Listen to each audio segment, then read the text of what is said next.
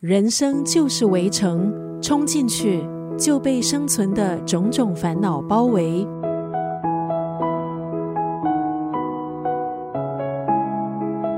今天在九六三作家语录分享的文字，出自钱钟书的代表作，被誉为是新儒林外史的《围城》。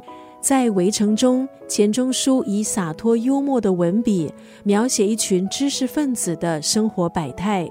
小说讲述故事的其中一位主角方鸿渐留学回国了。他在欧洲四年，换了三间学校，间中打过几份工。生活散漫，学无所成，家中长辈希望他快点毕业，向他要学位证书。方鸿渐没办法，只好从爱尔兰骗子手中买了个假博士学位。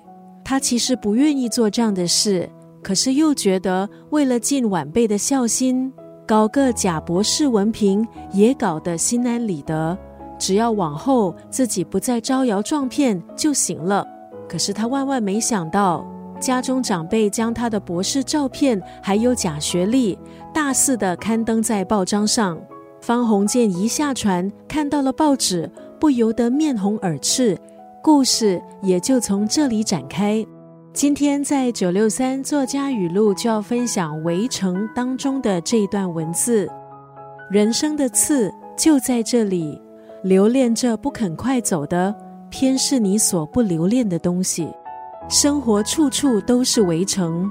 钱钟书笔下的人物活灵活现，虽然书里时代背景是抗日时期，但是钱钟书笔下人物很多的特征摆在这个时代的人身上，满满皆是。人生的刺就在这里，留恋着不肯快走的，偏是你所不留恋的东西。